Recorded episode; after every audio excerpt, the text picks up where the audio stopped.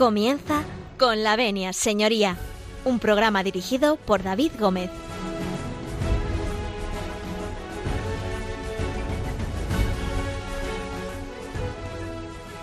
Buenos días, señoras y señores, y bienvenidos a Con la Venia Señoría, bienvenidos a Radio María. Un lunes más abrimos los eh, micros de esta casa para que todos ustedes compartan un rato en esta mañana de lunes, eh, pues un rato jurídico, un rato con las últimas novedades que tenemos en el mundo de la justicia y del derecho, para que aprendamos, eh, bueno, pues un poquito más de, todo lo que ocurre en ese día a día jurídico que últimamente está siendo eh, muy apasionante, si me permiten la expresión. Nosotros, si ustedes nos dan su permiso, nosotros entramos en sus cocinas, en sus cuartos de estar, en sus casas, en sus coches, en fin, en todos los lugares donde ustedes escuchan con la venia, señoría, donde ustedes escuchan Radio María. Así que con el permiso de todos ustedes.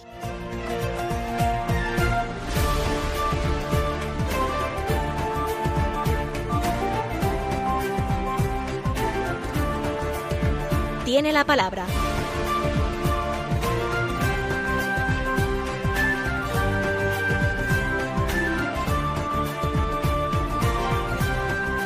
Bueno, les decía que arrancamos este programa con, bueno, pues con la idea o la intención de que vayamos aprendiendo, aprendiendo poco a poco eh, cuestiones relacionadas con el mundo del derecho y con el mundo de, de, la justicia. Bueno, y para ello, como siempre, tenemos un equipo de invitados estupendo que, bueno, pues hoy eh, nos acompaña mucha gente a la que vamos a ir presentando, alguna nueva, otra no tan nueva eh, algunos que son los becarios, eh, en fin, eh, tenemos de todo en el, en el, día de hoy, así que si les parece, vamos a empezar saludando a nuestro queridísimo becario, don José María Palmero. Muy buenos días. Hola, buenos días, don David. Encantado de nuevo de estar en esta tertulia taurina, aunque en esta ocasión por necesidades sanitarias nos obligue a estar en, cada uno en su casita o cada uno en su puesto de trabajo y no poder eh, estar en esa unión física que tanto, tanto se agradece y que tan calorosamente nos recibe siempre. Buenos días. Muy buenos días, José María. Vamos a saludar en este punto también a, otro viejo conocido de esta casa, que es eh, Valeriano Garcinuño. Don Valeriano Garcinuño, muy buenos días. Muy buenos días, David. Pues eh, nada, eh, un poco lo mismo que José Mari, eh, con ganas ya de que la próxima vez que tengas a bien invitarme, ya sea en, en los estudios de Radio María, estuve casi en el primer programa que, que tuviste después de que se decretase hemos perdido ahí la conexión. Vamos a intentar retomarla, pero mientras que vuelve Valeriano, que eh, vamos a, a, saludar a Víctor López. Don Víctor, muy buenos días. Muy buenos días. Al igual que mis compañeros José María y Valeriano, con ganas de, de poder volver al estudio para poder hacer un programa en directo. Pues nada, volveremos seguro, seguro en cuanto se puede, las normas sanitarias nos lo permitan. Mientras tanto, pues aquí estamos desde, desde nuestras casas, desde nuestros, desde nuestros trabajos. Creo que ya tenemos otra vez a Valeriano. Valeriano, que se nos había cortado. Sí. Nada, nada, aquí estoy otra vez. Pues no sé qué ha pasado, pero bueno, que decía que había estado en el primer programa que hubo tras la que se decretase el estado de alarma y que espero que este sea el último eh, en el que también se emite el programa durante el estado de alarma y bueno, primero y último que estoy. Bueno, y hasta ahora estábamos en Madrid y hemos hecho un recorrido por Madrid, pero nos vamos directamente a nuestra queridísima Salamanca porque allí tenemos eh, a Javier Martín, que es nuestro abogado de cabecera, como ustedes conocen. Y bueno, pues Javier, muy buenos días. Muy buenos días desde Salamanca, un placer estar otra vez con todos vosotros. Y nada, pues aquí seguimos, eh, parece que Salamanca y Madrid en este sentido van de la mano y seguimos aquí en la fase 2 y bueno, luchándolo, ¿no? Bueno, eso es, luchando despacito y con buena letra. Y tenemos un invitado nuevo que se incorpora a, bueno, pues a esta pequeña tertulia que hacemos eh, los lunes cada 15 días. Eh, tengo que decir que hasta ahora les he presentado a cuatro abogados y el que les hablo a cinco. Bueno, en esta ocasión, por, porque, bueno, vamos a hacer una excepción y no se trata de un abogado, sino de un economista que concretamente está en La Coruña. Don Jaime Caneiro, muy buenos días, economista. David, ¿cómo estás? Buenos días. Un abrazo virtual. Un abrazo virtual. Oye, Jaime, cuéntanos un poco quién eres y a qué te dedicas, que, por ser el primer día que compartes con nosotros, así le contamos un poco a la audiencia, eh, pues bueno, quién está al otro lado del, del micro. Bueno, pues David, como ya adelantaste, soy economista y desde hace ya unos cuantos años pues me dedico al mundo de la banca y las finanzas, que es mi especialidad.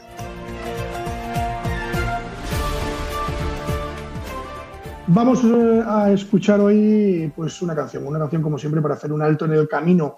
Eh, para esto, bueno, pues eh, hemos pedido a nuestro becario José María Palmero que nos traiga una canción. ¿Qué canción nos ha traído usted, don José María? Os traigo una canción, una obra musical de importancia para mí en estos momentos que estamos viviendo.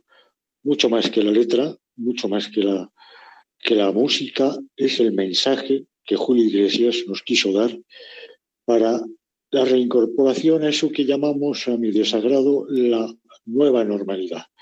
Pues no, la vida sigue igual. Julio Iglesias.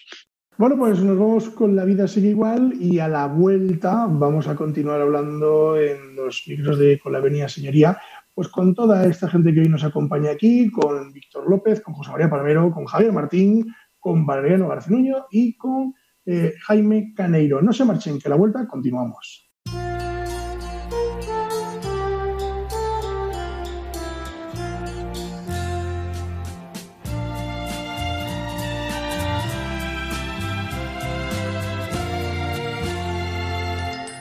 Unos que nacen, otros morirán.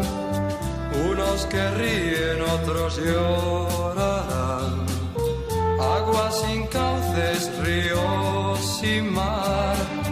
Penas y glorias, guerras y paz.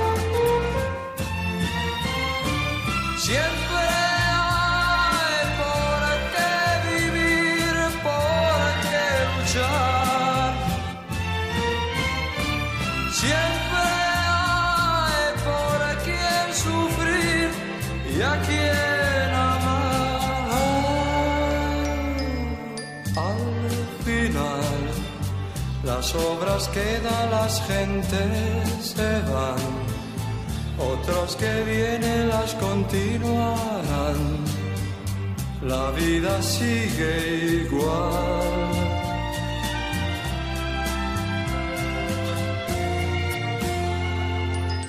Pocos amigos que son de verdad, cuántos te halagan si triunfando estás y si fracasas bien comprenderás, los buenos quedan, los demás se van.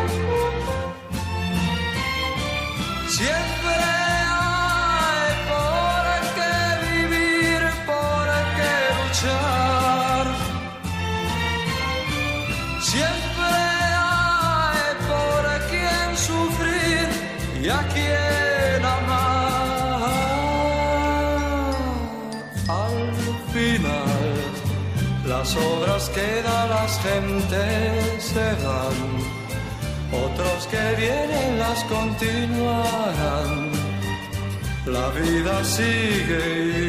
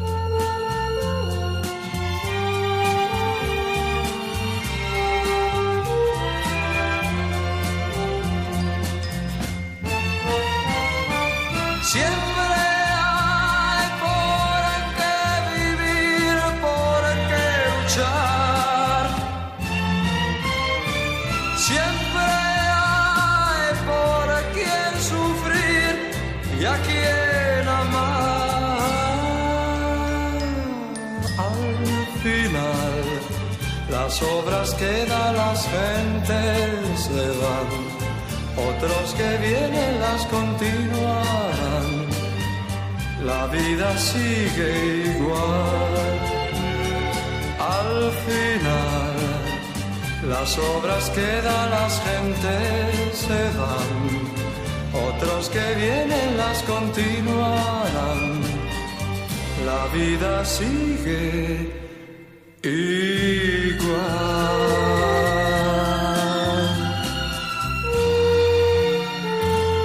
Están escuchando con la venia, señoría.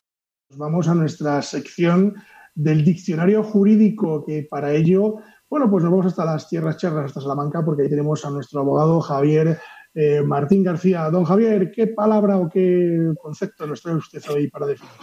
Pues mira, hoy, esta mañana me han preguntado, esta mañana de lunes me han preguntado por, por la legítima.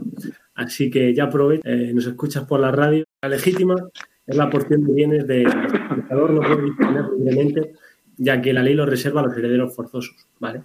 Eh, pero ¿quiénes son los herederos forzosos? Pues eh, distinguiríamos tres grupos, ¿no?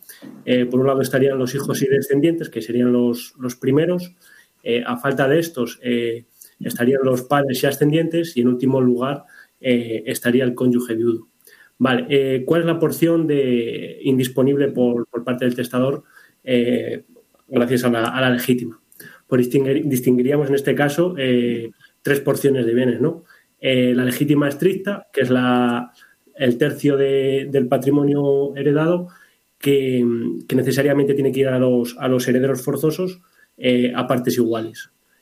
posteriormente estaría el tercio de, mejora, que sería de los que el testador tendría la, la, opción de poder mejorar a cualquiera de los herederos forzosos o, repartirlo igualmente entre, entre todos los herederos. Y finalmente estaría el tercio de libre disposición, que este eh, pues no estaría afecto por la, por la legítima y podría eh, disponerlo a, terceros, por ejemplo. Bueno, pues muy bien definido, muy bien definido porque hoy, aunque no tiene nada que ver eh, el tema de hoy, porque les anuncio que vamos a hablar hoy de las medidas para agilizar la justicia. Ya saben ustedes que estamos atravesando un momento muy complicado en todos los ámbitos eh, prácticamente de la sociedad y la justicia pues no podía ser menos, ¿no? Tenemos ahí, bueno, pues eh, eh, momentos complejos y difíciles. Pero antes de empezar con el tema de hoy, sí que me gustaría presentarles una nueva sección. Hoy vamos a estar de estreno porque vamos a abrir una nueva sección que nos va a traer pues un pequeño resumen de las noticias o de las últimas noticias que ha habido en el mundo de la justicia y en el mundo del derecho. Para ello vamos a tener a los mandos de esta sección al abogado Víctor López Morillas, que saludábamos hace un rato y que le retomamos. Don Víctor López, eh, cuéntenos un poco qué va a ser esta sección y sobre todo ardemos en deseos por saber cómo se va a llamar. Pues en primer lugar voy a decir el nombre de la sección que va a ser Actualiza Lex, así juntando actualidad con, derecho. Con, ley o con derecho. Con ley en latín. Y se va a tratar de, pues de hablar sobre algunas de las noticias jurídicas eh, más importantes de estos días o de noticias curiosas. Y la primera noticia que traigo hoy viene del Tribunal Supremo y es que eh, Dimitri Berberov ha sido ratificado como magistrado de la Sala de lo Contencioso Administrativo del Supremo.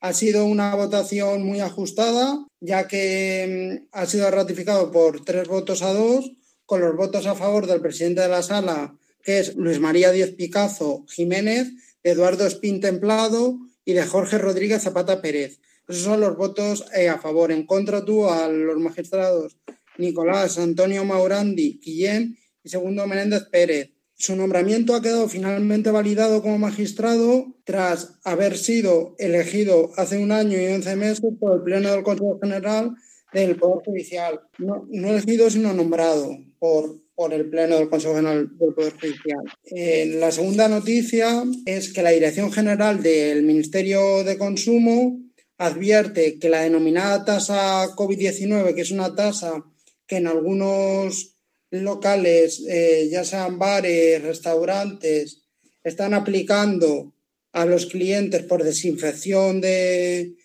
local, es ilegal.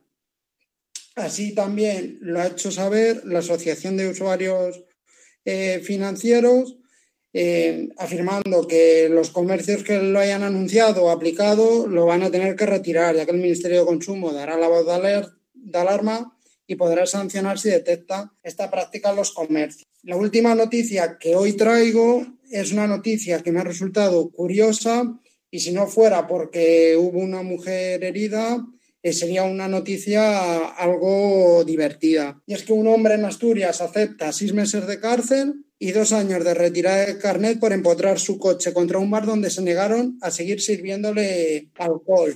Angelito, Angelito. La camarera advirtió que ya estaba en unas condiciones eh, poco favorables y se negó a servirle más copa. Acto seguido, el hombre, contrariado por ella, abandona el local y con sus facultades eh, psicofísicas notoriamente afectadas, cogió su vehículo eh, que había dejado estacionado, dio un volantazo y se dirigió hacia la terraza hasta golpear la mesa y las sillas.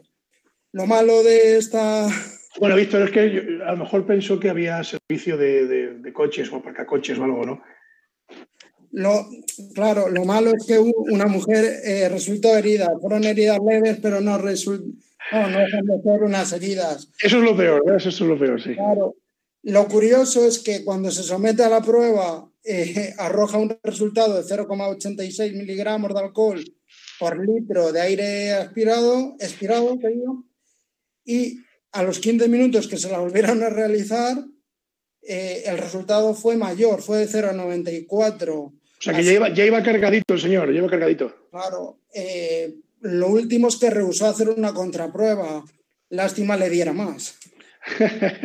bueno, Víctor, muchas gracias y bienvenido a, a Con la Señoría y felicidades por esta nueva sección que poquito a poco la iremos haciendo más grande y bueno, y haremos, iremos afinando. Hoy nos hemos estrenado eh, en la distancia del confinamiento, pero te doy las gracias. Muchas gracias a ti.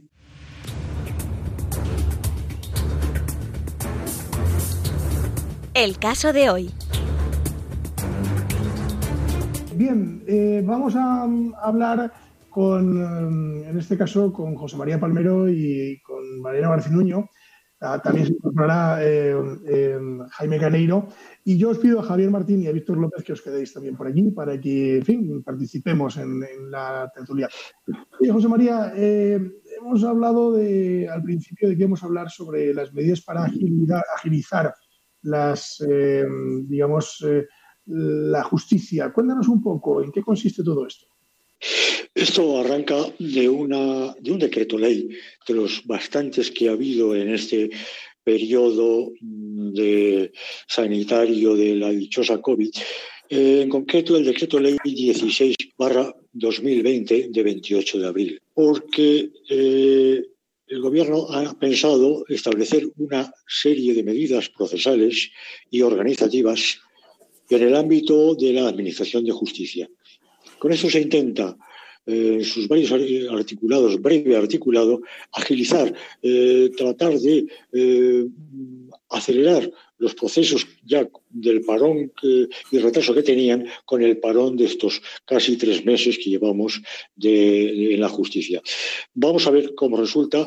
El primer artículo es la declaración de habilidad de declarar hábiles para todas las actuaciones judiciales desde los días 11 al 31 de agosto, que ha sido precisamente muy debatido y, con opiniones muy contrarias.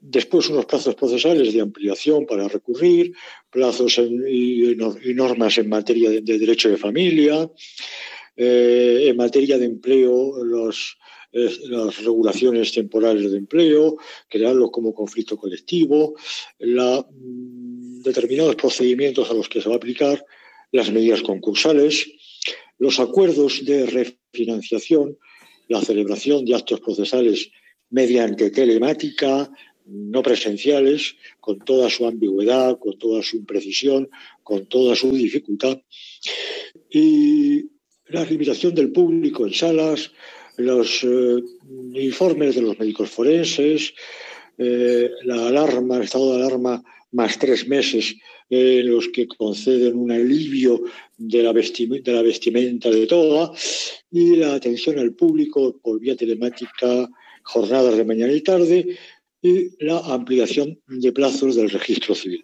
Este es el resumen de este breve, pero al mismo tiempo complejo, eh, decreto ley de 16 BR20 de 28 de abril. Veremos a ver su desarrollo, veremos cómo se va cumpliendo y veremos sobre todo en la práctica cómo se desarrolla. Valeriano, cuéntanos un poco qué, te merece este tipo de medidas que, se van a implementar para que se agilice la, la justicia o los juzgados, ¿no? se desatasquen, que ya venían atascados un poco. Pues venían atascados y la verdad es que yo hoy voy a ser muy crítico, muy crítico con, con este esta normativa y muy crítico con lo que yo pienso que van a ser un poco pues las consecuencias de las medidas que, se han anunciado. Eh, por comenzar, pues por ejemplo, con la habilitación del mes de agosto, que normalmente es un mes inhábil para las actuaciones judiciales, por ejemplo, en el ámbito civil, eh, también incluso en el ámbito penal, salvo que nos hallemos en fase de instrucción o se trate de actuaciones urgentes, y en alguna materia laboral, bueno, pues ahora se ha decidido que desde el día 11 de agosto hasta finales aquí vamos a trabajar todos. Esto para empezar. Y además, pues como se ha establecido también eh, las jornadas de mañana y de tarde, pues bueno, nos podemos encontrar, espero que no, pero es posible, con grandes sorpresas, juicios en el mes de agosto, por la mañana, por la tarde pero que yo creo que no van a servir absolutamente para nada. Van a servir. ¿Podemos ir con bañador o no podemos ir con bañador? Pues me temo que no, sin toga. Sin toga ah, bueno, pues no ves que pero... hace, calor, hace calor. Pero yo no sé esto de llegar en bermudas y con chanclas al jugador. No parece muy. No, no, no parece muy serio. Pero bueno, en, definitiva, yo creo que es que esto no va a servir de mucho por distintos motivos. En primer lugar, porque durante las vacaciones del mes de agosto, quien las pueda tener, que esa es otra, eh, pues está claro que va a ser muy difícil la citación de todas las partes que deben intervenir en un procedimiento judicial. Pensemos, por ejemplo, en un divorcio o en juicio penal, por ejemplo, que es lo que más llevo yo, pues hay que citar a, las partes, a los testigos, quizá peritos, eh, policías, eh, con lo cual, bueno, va a ser muy difícil que al final no haya que suspender las vistas que se señalen por incomparecencia de alguna de las partes o de testigos, de peritos, eh, etcétera. Esto se ha pretendido atemperar un poco desde el punto de vista de que, bueno, pues que tratarán al final se ha llegado a decir de no señalar si es posible vistas durante el mes de agosto y avisarlas en cualquier caso con 15 días de antelación. Pero claro, esta medida que se ha pretendido presentar como que va a ser de gran ayuda para agilizar un poco el colapso que se prevé en los juzgados, pues yo pienso que no va a ser tal por muchos motivos. Por ejemplo, porque yo acostumbrado a estar en los juzgados, me encuentro habitualmente todos los años que en el mes de julio la mitad de las secretarías están vacías porque la mitad de los oficiales de justicia ya están de vacaciones. Y en el mes de septiembre pasa otros tres cuartos de lo mismo. Eh, pues eh, si realmente, como se además intentó por parte no solo del Colegio de Abogados de Madrid, sino en definitiva del Consejo de todos los colegios de abogados de España, eh, se hubieran adoptado otro tipo de medidas, como que las vacaciones se hubieran concentrado precisamente en el mes de agosto, las de todos, las de jueces, las de fiscales, las de eh, oficiales de la Administración de Justicia y, por supuesto, también las de abogados y procuradores a los que no nos han tenido en cuenta en absoluto, como si no tuviéramos derecho al descanso y hubiéramos estado ahora de vacaciones, ni a la conciliación de nuestra vida personal eh, y laboral, bueno, pues eh, nos encontraríamos con que los meses de julio y septiembre realmente hubieran sido meses en los que se hubiera podido, digamos, de una forma coloquial, trabajar a tope en los juzgados. Y de esta manera, bueno, pues vamos a ver qué es lo que pasa eh, en el mes de agosto. y bueno, esto por lo que se refiere a la primera de las medidas. Si me dejas, yo continúo, ¿eh? David, porque la verdad es que, eh, bueno, yo pienso, eh, por otro lado, que efectivamente lo que va a haber aquí es una cascada de procedimientos judiciales por la vía penal, querellas, denuncias, por la vía civil demandas, sobre todo en procedimientos de familia, porque el confinamiento, bueno, pues hay que tener en cuenta que, como sucede en otros periodos de vacaciones, pues da lugar luego a que cuando finalizan, pues se planteen muchos divorcios, muchas modificaciones de medidas, eh, muchas separaciones con, en las que hay que determinar medidas paternofiliales, es decir, respecto de los hijos menores. Eh, por supuesto, va a haber un montón de procedimientos laborales, porque si bien es cierto que ahora pues, se planteó como la medida estrella para que la gente no fuera al paro, eh, los ERTES, mm, y no es mi ámbito el laboral, desde luego, pues yo preveo que efectivamente estos ERTES, cuando realmente eh, finalicen los contratos de muchos trabajadores que ahora están en ERTE,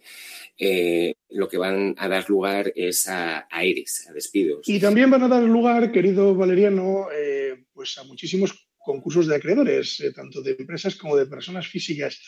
Y para ello, si te parece, vamos, a hablar con, vamos a hablar con Jaime Caneiro, porque como economista eh, nos puede dar unas pinceladas también de estas situaciones que se están dando y que se van a dar en los próximos días y en los próximos meses con respecto al hilo de lo que decía Valeriano, de esos trabajadores despedidos, no son los trabajadores eh, bueno, pues van a proceder a, su despido, o si no lo han hecho ya, lo, harán, Dios quiera que no, pero también será afectado muchas empresas y muchas familias por, las eh, faltas de liquidez y quiebras. Don Jaime Caneiro, ¿qué opinión le merece todo esto de, los procedimientos que se avecinan como concursos, quiebras, etcétera, etcétera? Bueno, pues David, yo esta mañana precisamente tuve la, oportunidad de, leer un poco los artículos de los 18 de este nuevo convenio y tengo que ser ciertamente crítico, ¿no? Porque yo los he leído y, no me cuadra nada, no, no lo entiendo realmente, porque por un lado eh, hablan de aplazar el tema de concurso de acreedores,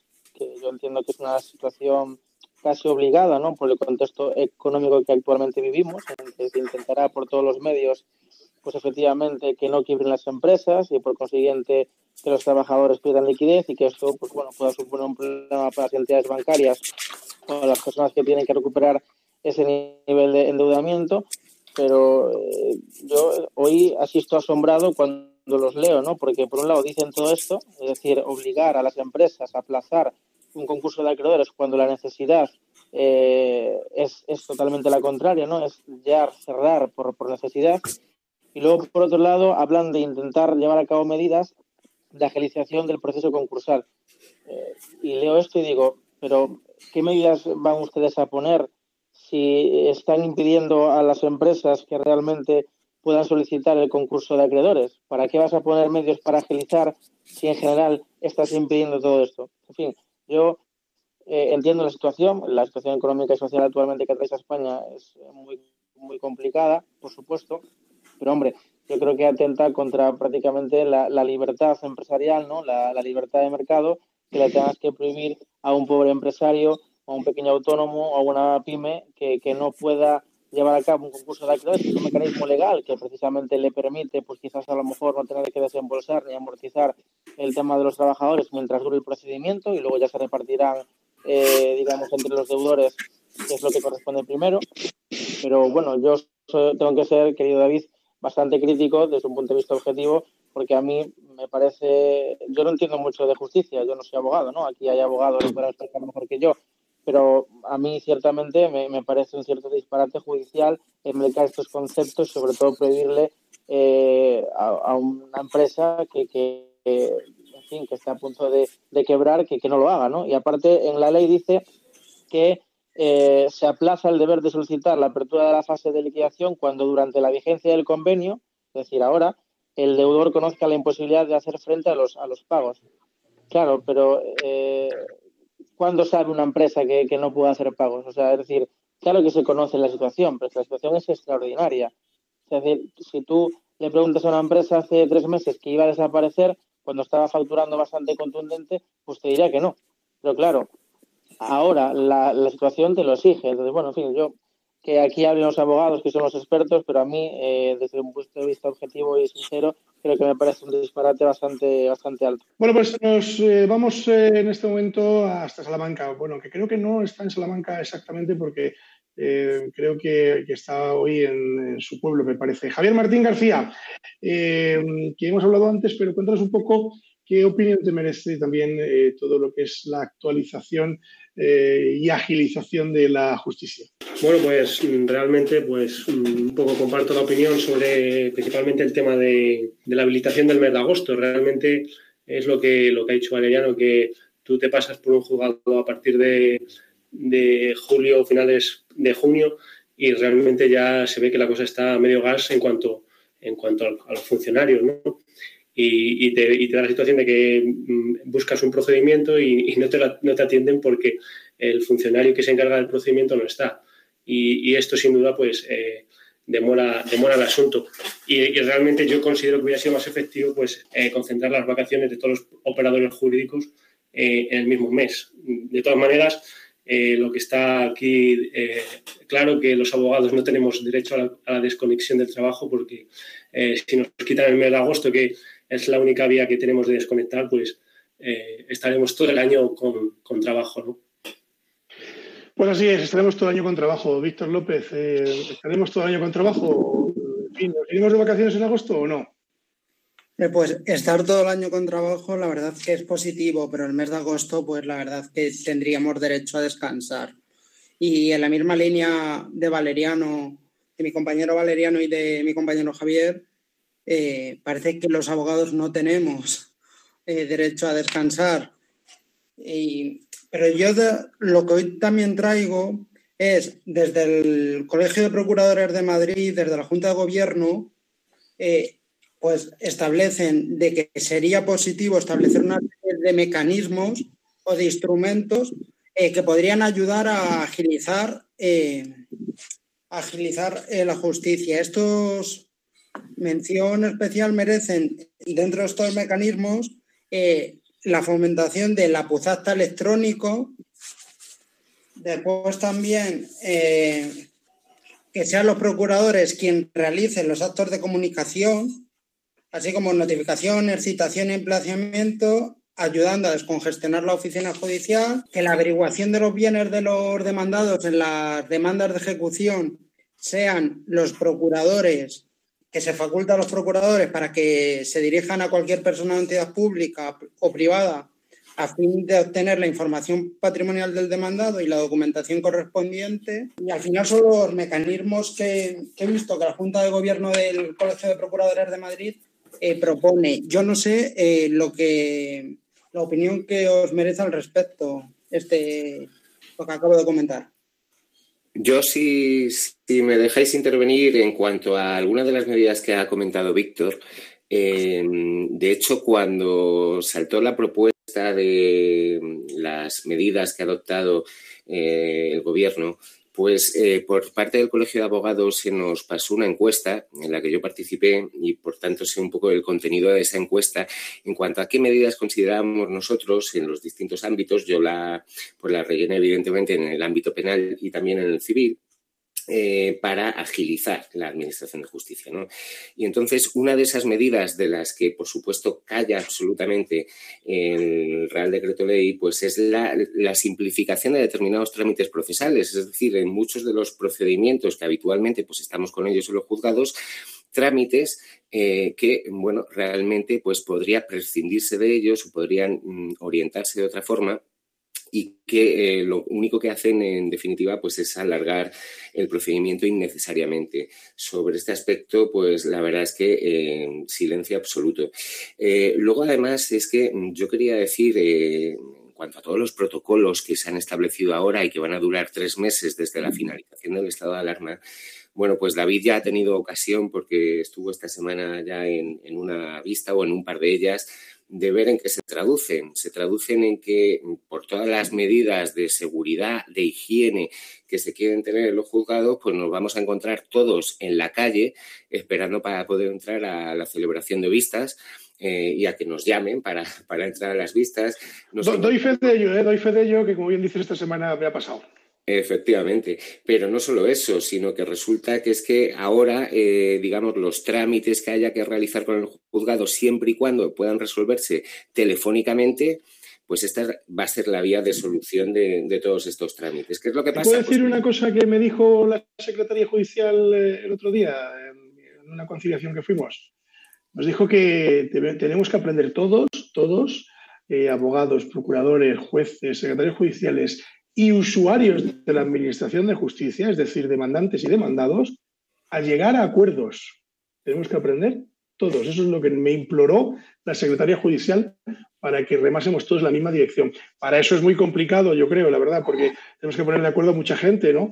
Eh, José María, no sé qué opinas de esto. La ley de mediación y arbitraje, que se la ha tratado así como unas ocho o diez veces que yo conozca de impulsar, con la idiosincrasia española no funciona, querido David.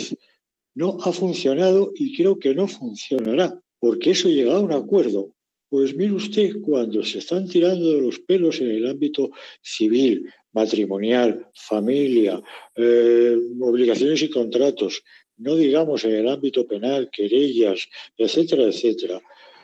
¿Por qué existe la saturación de tribunales? Porque hay un aumento tremendo de litigiosidad y no se llega a ningún acuerdo. Yo veo muy difícil, muy difícil, muy difícil los acuerdos, quitando únicamente aquellos altos volúmenes de negocio o de financiación como son los acuerdos que puedan tomar la banca, las grandes empresas en sus reclamaciones mutuas. A nivel popular, a nivel de pueblo, a nivel de calle, lo veo prácticamente imposible. Valeriano, ¿tú qué opinas de esto?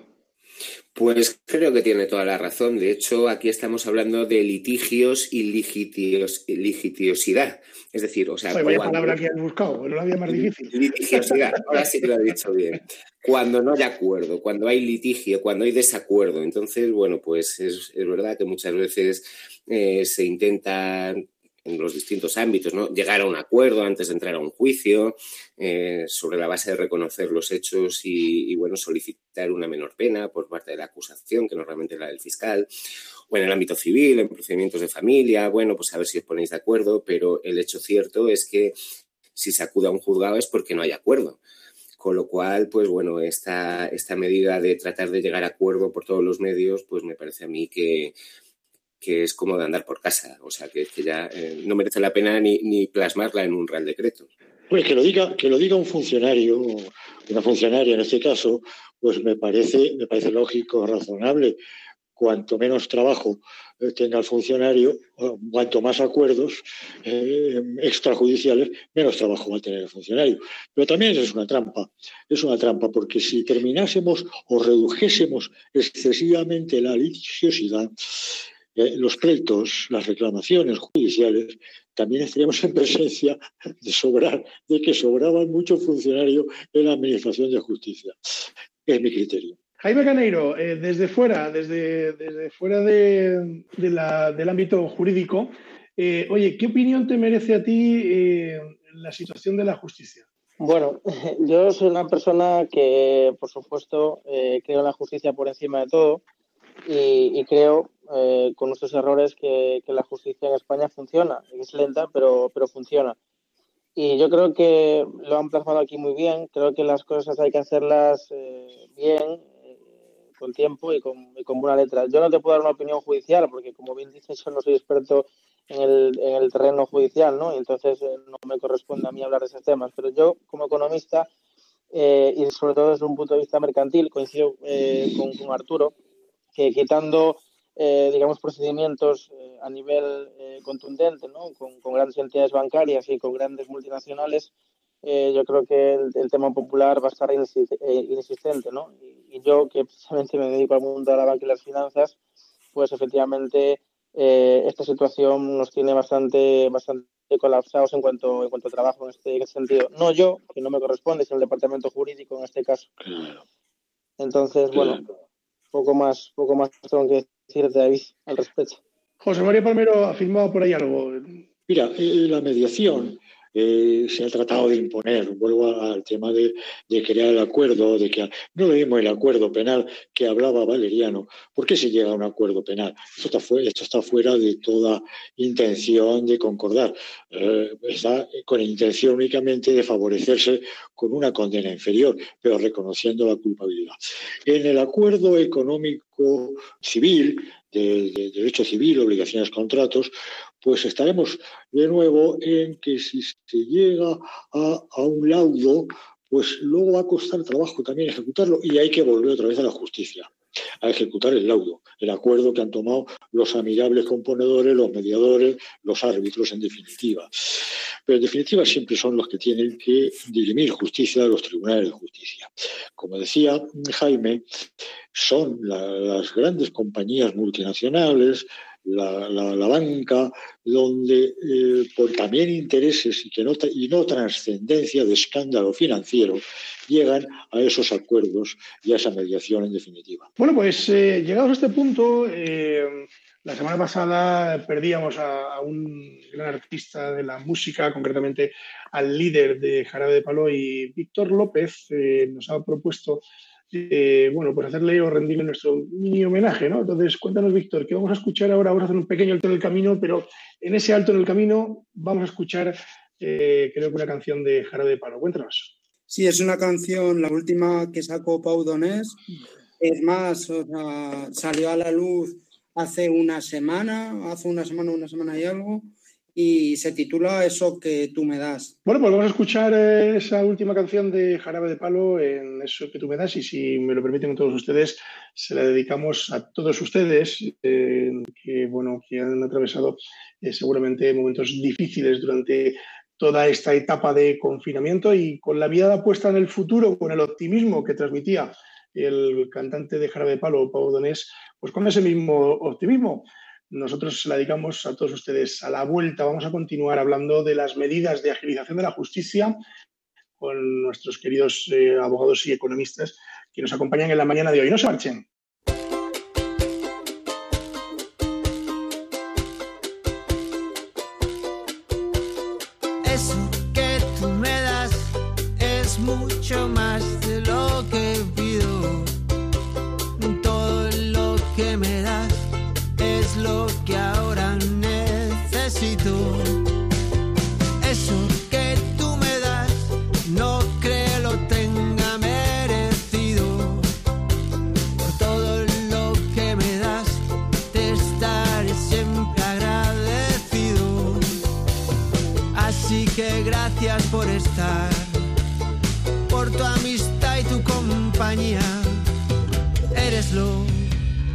mejor.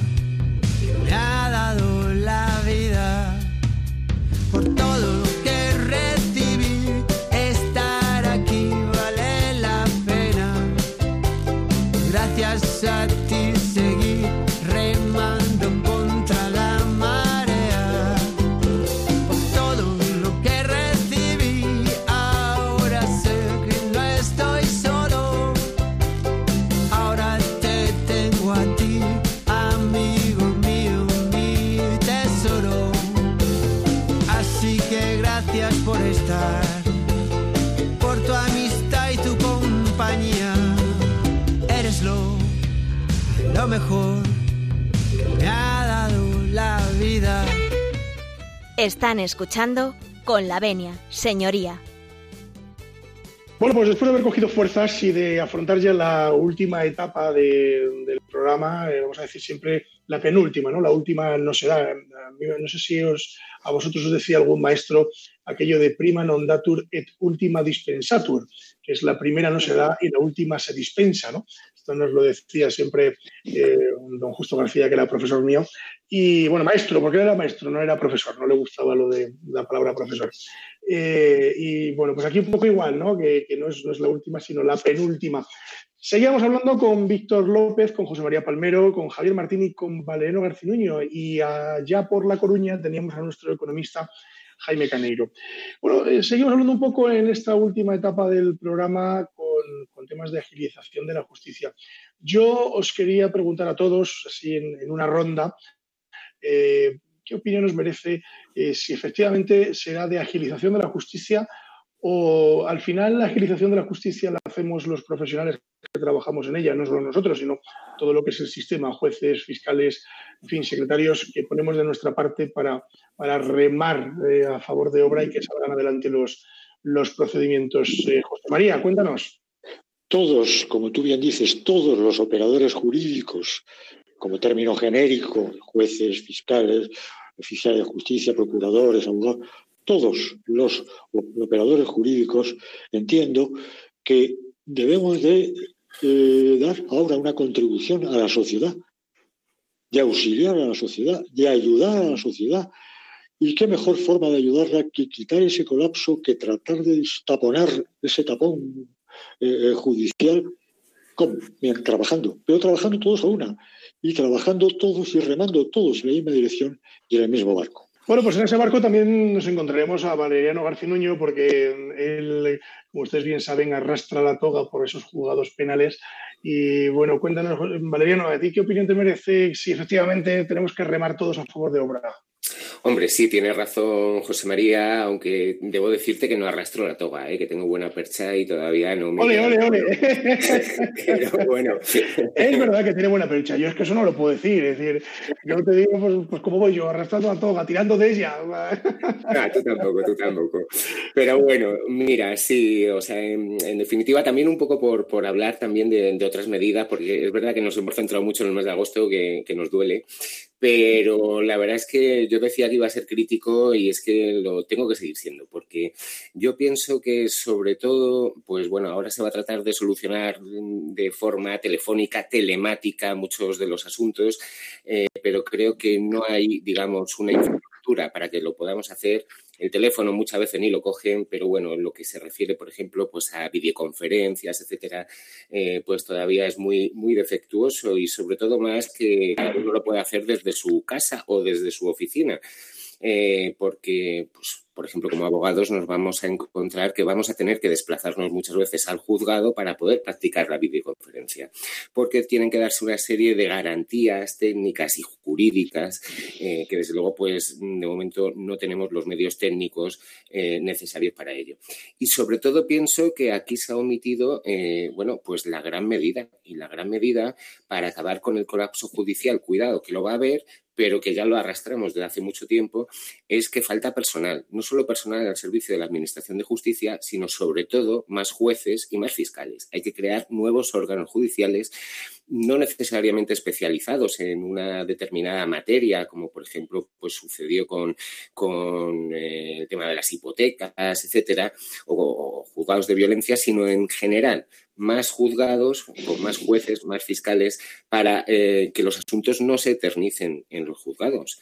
Si es que, eh, si no, pues nos vamos a encontrar con que, bueno, pues estas medidas que se pretende ahora, que en los próximos tres meses se celebren juicios por la la mañana, por la tarde, que se trabaje en agosto, eso no va a destaponar todo el colapso judicial que hay, ni mucho menos. Y el que se viene encima, sobre el que si me dejas, aunque sea en un último inciso, me gustaría hacer mi detalle desde el punto de vista penal. Pues sí, sí, te dejo sin ningún problema. O sea que mm, o tú mismo lo haces ahora o al final, lo que tú me digas. Pues cuando a ti te parezca mejor, porque si me das eh, la palabra otra vez, pues continúo. Vale, bueno, pues entonces, adelante, cuéntanos un poco antes de, porque nos queda poco tiempo, así hacemos una ronda. Venga, pues yo desde mi punto de vista de abogado penalista, ¿eh? Eh, yo considero que la gestión que se ha hecho de la crisis que hemos vivido es absolutamente eh, nefasta. O sea, no sé si se puede hacer peor, desde luego mejor sí, como han demostrado otros países, como Portugal, nuestros vecinos. Y no se trata aquí de ninguna ideología política, porque en Portugal también son socialistas, igual que el gobierno que tenemos en España, pero desde luego la gestión ha sido muy diferente. Entiendo, eh, bueno, pues que de hecho ya se han producido un montón de denuncias y de querellas que se han interpuesto pues por homicidio imprudente, por lesiones, etcétera, eh, que, bueno, pues muchas de ellas se van a archivar. Conocimos el viernes de la semana pasada, pues por ejemplo, el archivo de la denuncia que se había interpuesto contra el delegado de gobierno en Madrid, pues por eh, autorizar eh, las manifestaciones del 8 de marzo, porque no se pudo demostrar una relación de causa-efecto, es decir, que las personas que asistieron, como consecuencia de asistir en concreto a esa manifestación, eh, bueno, pues contrajeran el coronavirus, algunas de ellas fallecieran, otras puedan tener secuelas, porque de hecho es una enfermedad que deja muchas secuelas y es una, es una de las consecuencias pues, que quizás ha saltado menos a los medios por la cantidad de muertos que ha habido, muchos más de los que se ha dicho, evidentemente, eh, pero que van a quedar ahí, que le quedan a mucha gente ese tipo de secuelas de todo tipo. Entonces, eh, ¿por qué veo yo eh, que esto va a producir un gran colapso? Pues porque, bueno, hay un montón de em, colectivos profesionales eh, que ya están interponiendo denuncias y querellas, como por ejemplo, yo creo que son las que más posibilidades tienen de, de seguir adelante, las que puede interponer el personal sanitario. ¿Por qué? Porque resulta que es que se sabía ya desde el mes de febrero pues, cuáles eran las características de este coronavirus, que se sabía que eh, bueno, pues, em, era muy contagioso, que había un grave riesgo para todo el personal sanitario, eh, que debían usarse las mascarillas, eh, medidas de higiene, pero todo esto, y yo sinceramente no, me no alcanzo a comprender los motivos, cuando ya se sabía, bueno, pues nos estaban diciendo exactamente lo contrario. Es curioso que eh, el director del Centro de Coordinación y de Alertas y Emergencias Sanitarias, el ya conocido por todos Fernando Simón, pues eh, firmó, entre otros, entre, entre otros muchos, una serie de informes que se publicaron en la web del Ministerio de Sanidad, en concreto el 10 de febrero, y también posteriormente un anexo el 6 de marzo, en el que se eh, explicaba todo esto y sin embargo eh, cuando salía públicamente fue lo contrario. Esto lógicamente pues ha dado lugar pues a que no haya habido una previsión en cuanto pues a, a las eh, medidas de protección que necesitaban pues muchos colectivos como el personal sanitario, como los cuerpos y fuerzas de seguridad del Estado, como eh, bueno pues la gente que por ejemplo aquí en Madrid pues íbamos en el metro como sardinas en lata sin ningún tipo de medida de distanciamiento ni de protección como mascarillas que luego pues nos han dicho que efectivamente eran necesarias que eran totalmente necesarias. Querido Valeriano es que nos tenemos que marchar. Tengo que despedir a, al resto del personal. Pues tenía que haber empezado antes, pero bueno, en cualquier caso, eh, decir que yo creo que esto va a dar lugar a mucha denuncia, a mucha querella, que lo veo más desde un punto de vista concreto e individual. Y bueno, pues, eh, en fin, pues eh, nada más, que ya veremos qué es lo que pasa. Bueno, pues nos vamos a ir en este momento. Valeriano, muchas gracias. Nos vamos a ir en este momento hasta, hasta Salamanca. Javier Martín, en resumen, en resumen, ¿qué, qué opinión te merece en este sentido, pues yo soy un poco pesimista, ¿no? Porque considero que lo que no se tenía que haber hecho nunca había sido eh, paralizar la justicia como se ha paralizado, que ha, habido actividades que han seguido eh, funcionando eh, con las medidas de seguridad oportunas, pues las podíamos haber trasladado a la justicia y podíamos haber seguido trabajando sin ningún tipo de problema. de entrada, lo que dice Valeriano de los jueces y fiscales, pues está claro que es la única opción que yo veo eh, como más factible para funcionar todo el, la bola de trabajo mm, con retraso que llevamos y, y, solo va por ahí el, asunto, más jueces y más fiscales y más órganos judiciales que, que, levanten esto. Pues ahí va. Víctor López, eh, por concluir, por resumen. Pues yo la verdad es que la misma línea que mis compañeros, tanto Javi como Valeriano, pero sobre todo la misma línea que José María. Eh, a mí me ha encantado lo que, lo que nos ha dicho anteriormente de que todos tenemos que trabajar a una eh, en aras de, auxiliar a la sociedad, o sea, los abogados y la Administración de Justicia. Al final somos un instrumento para la sociedad, de auxilio para la sociedad.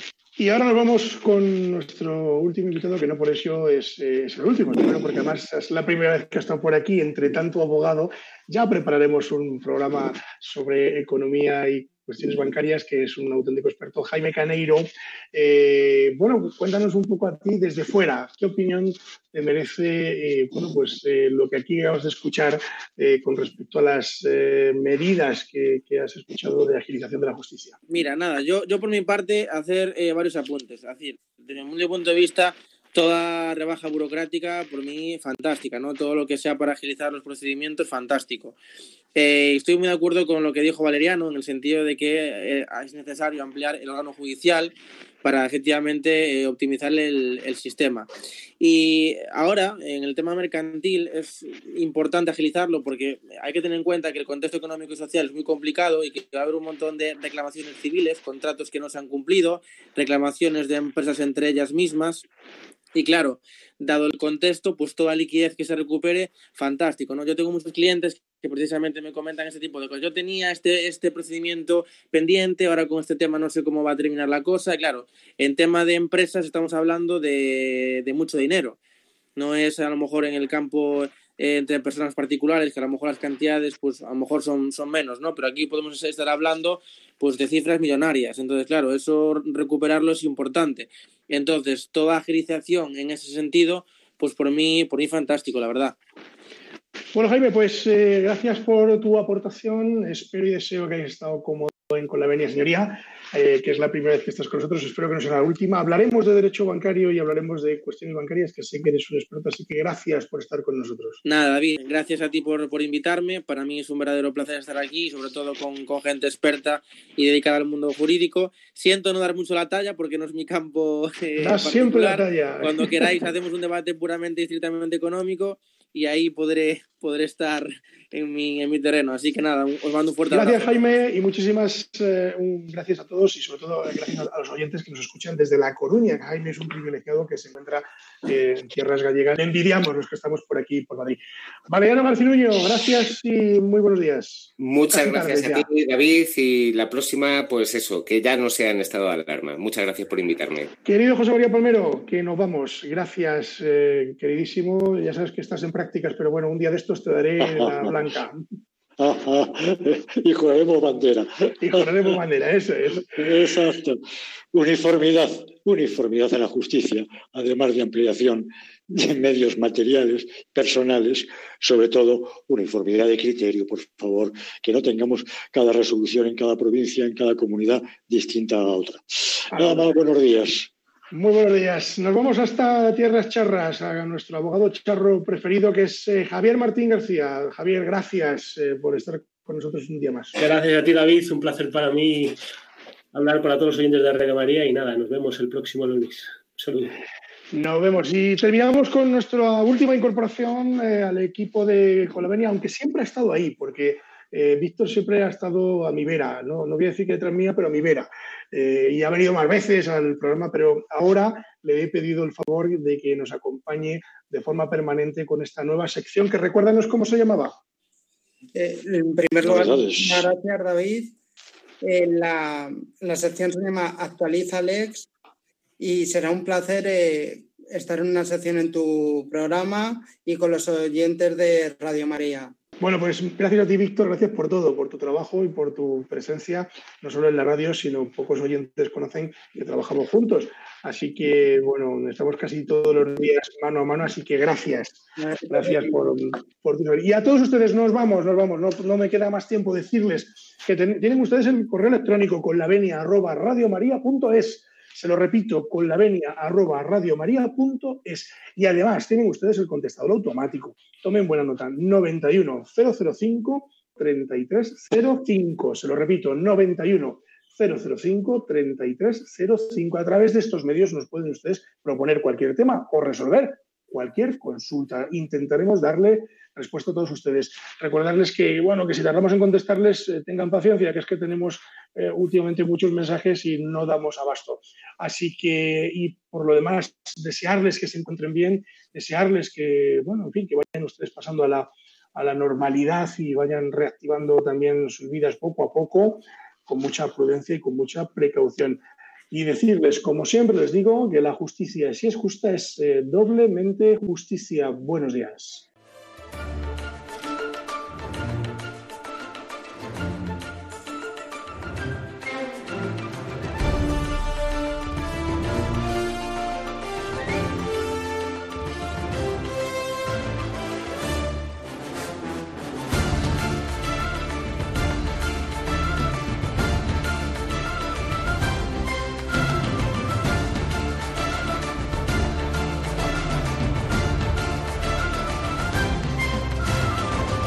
Les hemos ofrecido Con la Venia, Señoría, un programa dirigido por David Gómez.